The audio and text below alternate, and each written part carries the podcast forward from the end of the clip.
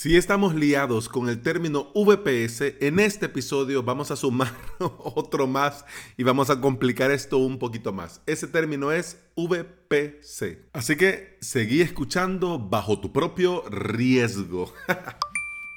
Bienvenida y bienvenido. Estás escuchando Implementador WordPress, el podcast en el que aprendemos a crear y administrar nuestros sitios web. Este es el episodio 363 y hoy es miércoles 29 de abril del 2020. Si estás pensando en crear tu propio sitio web y querés aprender por medio de videotutoriales, te invito a suscribirte a mi academia online, avalos.sv. En esta semana estamos con el curso de Cloudflare y hoy la configuración de los registros MX para el correo.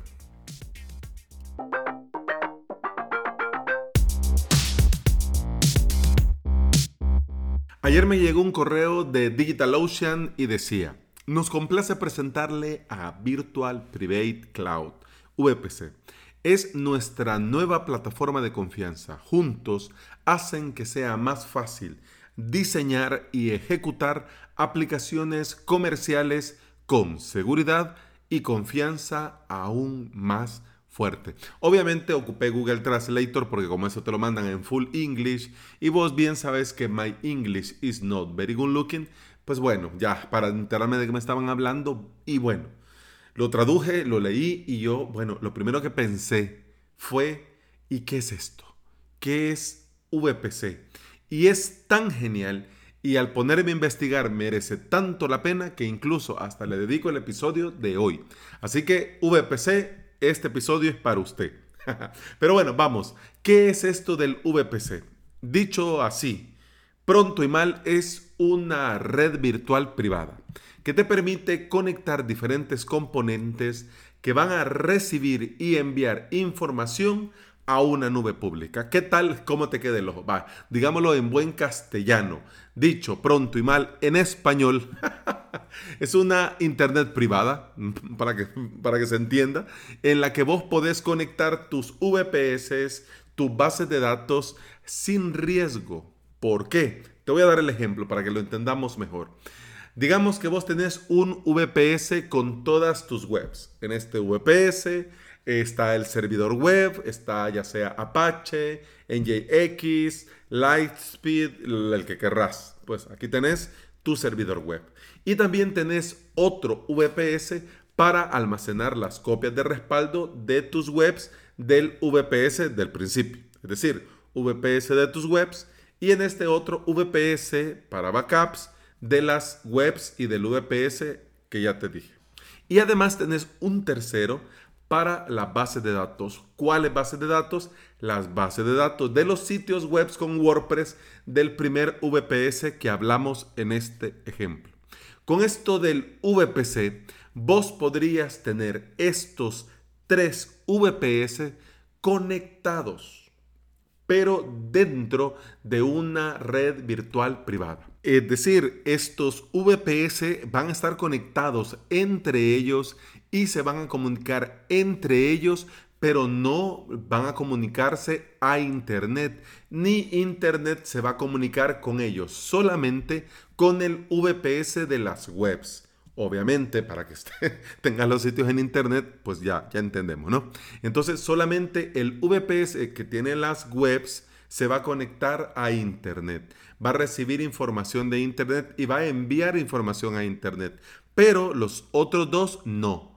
Pero los tres van a estar conectados. Va. Dicho así, posiblemente ya te perdí. Te lo voy a poner por números. Digamos que tenés el VPS 1, 2 y 3 el VPS 1, 2 y 3 entre ellos están conectados dentro de un VPC. Y solamente el VPS 1 es el que va a recibir información y el que va a enviar con información a Internet, es decir, a la red pública.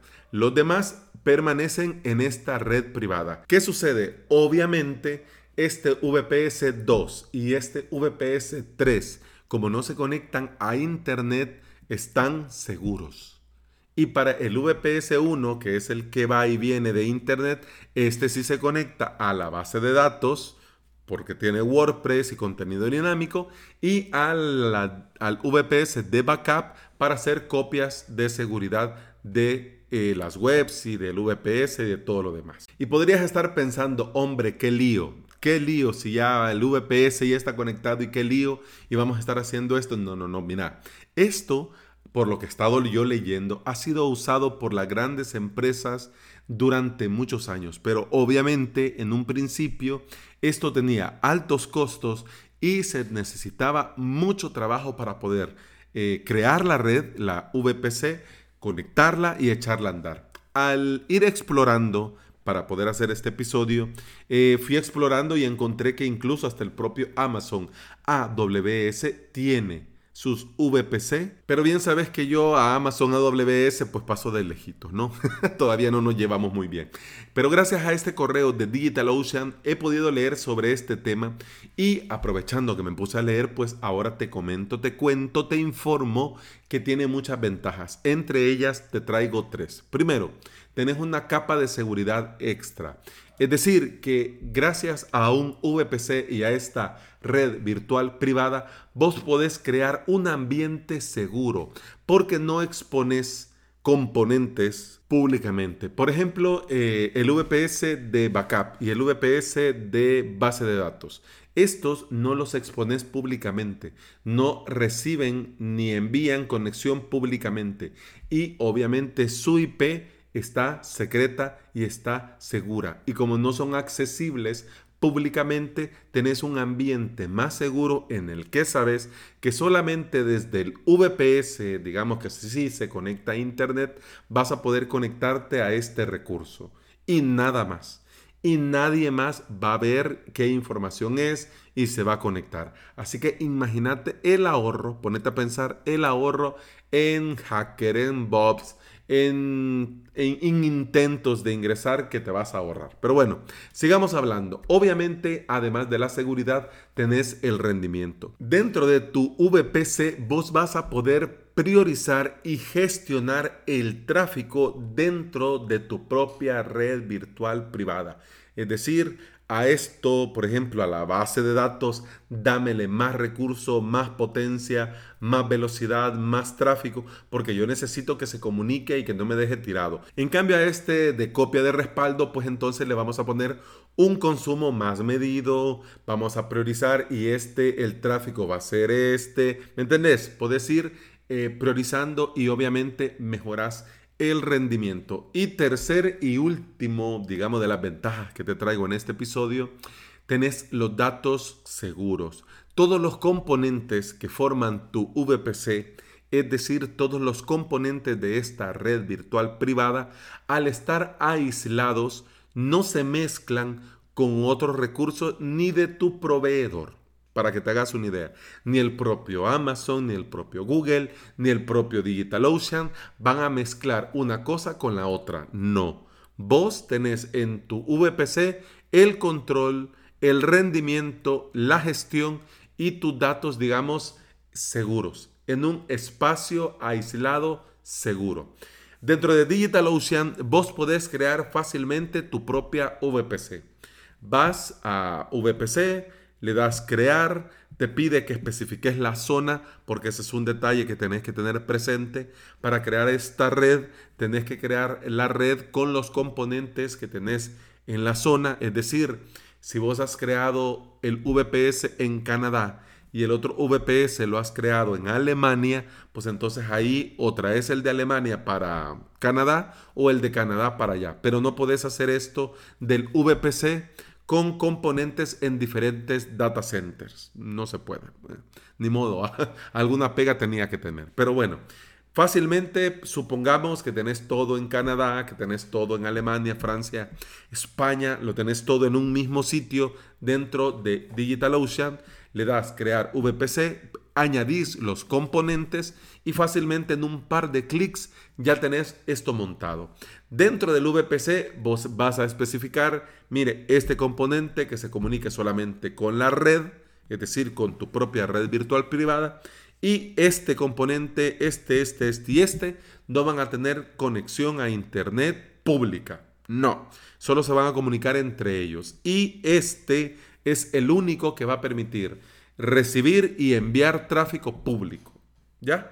tenés ahí tu capa, ahí tenés ahí tu mundo dentro de ese gran universo llamado Internet. Mira, una completa maravilla. Yo ahora que me estoy em, documentando, leyendo, hombre, a mí me, me, sorprende tanto y me admira por igual porque yo estaba hace poco recomendando en un proyecto en el que estoy colaborando la posibilidad de, por el tema del procesamiento, eh, conectar un VPS para el procesamiento del servidor web y otro VPS para la base de datos. Imagínate si a este le sumamos un componente de backup, otro VPS. Podrían tener el VPS de base de datos y de backup dentro del VPC seguros sin exponerlos públicamente y solamente el VPC, el VPS para el servidor web tener la conexión a internet pública. Mira, Buf, yo cuando lo pensé, cuando lo leí, yo digo, wow, qué genial. Qué genial porque, bueno, este es un tema recurrente. Incluso el día martes, con los suscriptores de avalos.sv, hablábamos de este tema, del tema de la seguridad. Y bueno, al final tuvimos que concluir que si estás en Internet, pues te expones a que te intenten hackear, a que te intenten botar el VPS, a que te intenten inyectar malware, etcétera, etcétera. Con esto, una parte de, digamos, de tu infraestructura podrías mantenerla oculta, invisible para todos estos bots y cibercriminales que andan buscando siempre dónde hacer daño. Pero bueno, volvamos al tema del VPC. ¿Cuánto vale esta maravilla? Pues no, no me lo vas a creer, es gratis. Es gratis, estuve viendo en Amazon, en Google y estoy viendo en DigitalOcean y es gratis. Lo único que sí tenés que pagar es el uso de tus servicios de VPS. Si tenés un VPS, pues pagas el VPS. Si tenés dos VPS, pues pagas lo que te cuesta los dos VPS y ya está. El tráfico dentro del VPC es completamente gratis. Y bueno, puede parecer un tema un poco complejo, pero si estás trabajando con VPS y tenés varios y algunos para funciones específicas como el tema de la copia de respaldo, como el tema de eh, base de datos, etcétera, etcétera, te puede venir muy bien crear tu propia red privada, tu propia red virtual privada y mantener ese contenido invisible salvo. Y bueno, eso ha sido todo por hoy. Muchas gracias por estar aquí. Muchas gracias por escuchar. Te recuerdo que puedes escuchar más de este podcast en Apple Podcast, en iBox, Spotify y en toda aplicación de podcasting que se aprecie. Y antes de irme, muchas gracias a todos los oyentes que han pasado, que han, me han regalado un par de minutos y han pasado por mi fanpage de Facebook, facebook.com barra Alex Ábalos SV y me han puesto una valoración y un comentario sobre mi página y sobre mi podcast y sobre los cursos de corazón. Muchas gracias. Si escuchas el podcast, si has visto los directos, si sos un feliz suscriptor, hombre, te lo voy a agradecer. Vas a Facebook, vas a mi página de Facebook, le das ahí a recomendar y yo te voy a estar eternamente agradecido desde ya. Continuamos mañana. Hasta entonces. Salud. Pum, pam, pum, pam, pam, pum, pam, pam, pum, pam, pum,